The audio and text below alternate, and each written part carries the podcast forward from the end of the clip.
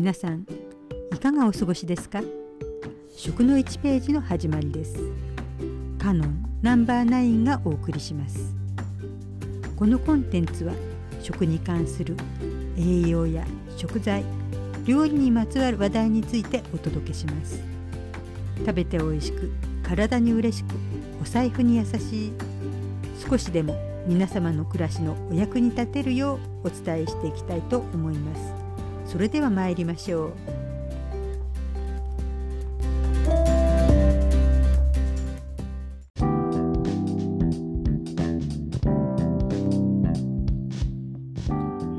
今回は豆の4回目です。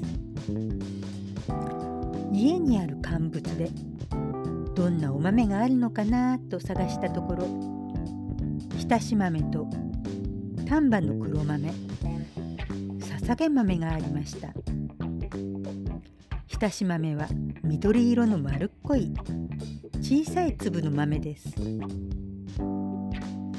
包装の裏の表示を見ると青大豆と書いてあります緑色の浸し豆も大豆なんです水戻しして柔らかくした後にだしに浸して味を染み込ませたり塩や醤油で味付けしていただきます。塩味と豆のほっくり感がとても良い感じなのです。塩味で食べるせいか個人的な感想ですが夏に合うお惣菜だなぁと思っています。黒豆は名前の通り黒い色をしていますがこちらも袋の裏の表示を見ると黒大豆と書いてあります。黒豆も大豆なんですね。お砂糖で甘くしてお正月のおせち料理の定番です。新しい年も豆豆しく働けるようにという願いを込めていただきます。大豆というとベージュ色の五目豆などに使われているものを思い出しますがこちらは黄色っぽい色をしているので黄大豆とも言うようです緑色の浸し豆や丹波で有名な黒豆も五目豆などに使われる黄大豆とともに大豆の仲間なんですね。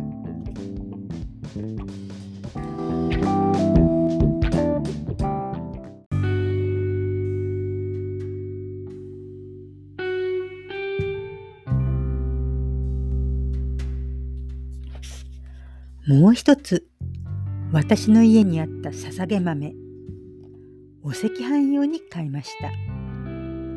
お赤飯大好きなんです。でもお赤飯って小豆で作ることもありますね。昔からお米は神に捧げるものでした。赤い色は邪気を払うのでもともとは赤米を捧げていたのですが江戸時代には晴れの日にお豆で染めたお赤飯を食べることで邪気を払うことが一般的になったようです。お赤飯を作る時にはまず小豆やささげを固めにした茹でします。茹で汁が赤くなるのでこの茹で汁を使ってもち米を赤く染めてお赤飯を作ります他の豆だと皮が硬いのであらかじめ2時間以上水に浸しておくのが普通なのですが小豆やささげは皮が特に硬いので水につけずに最初から煮るのが作り時の特徴です。そういえば小豆で作る粒あんも皮が少し存在感があるのであのつぶつぶ感が好まれるのですね。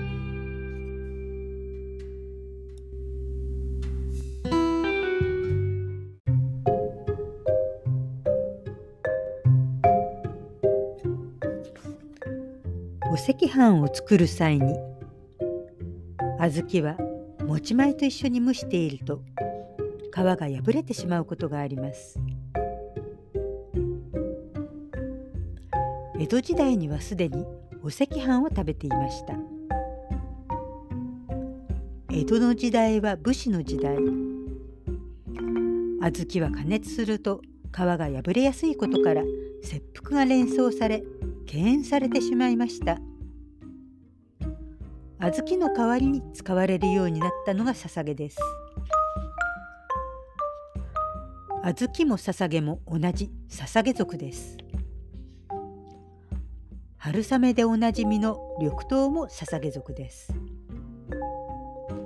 緑豆は春雨のほかもやしの原料にもなります。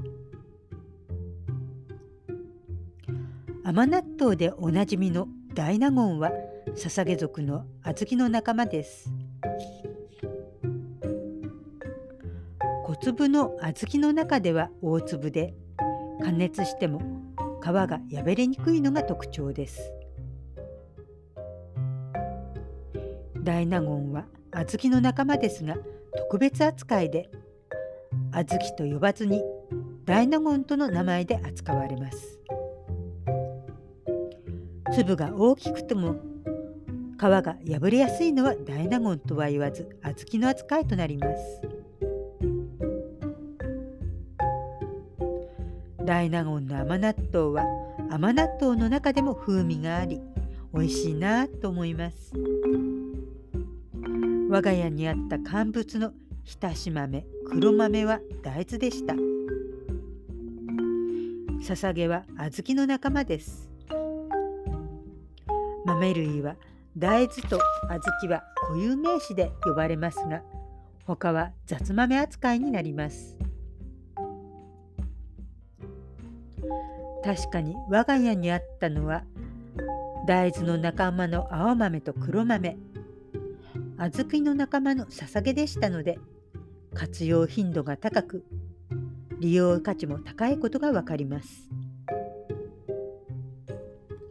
黒豆も赤飯も晴れの日に願いを込めていただくものです。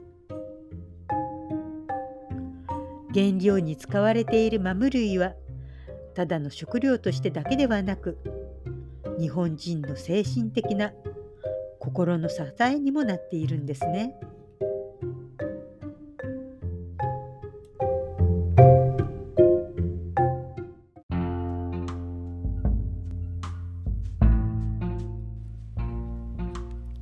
本日も最後までお聞きいただきましてありがとうございました。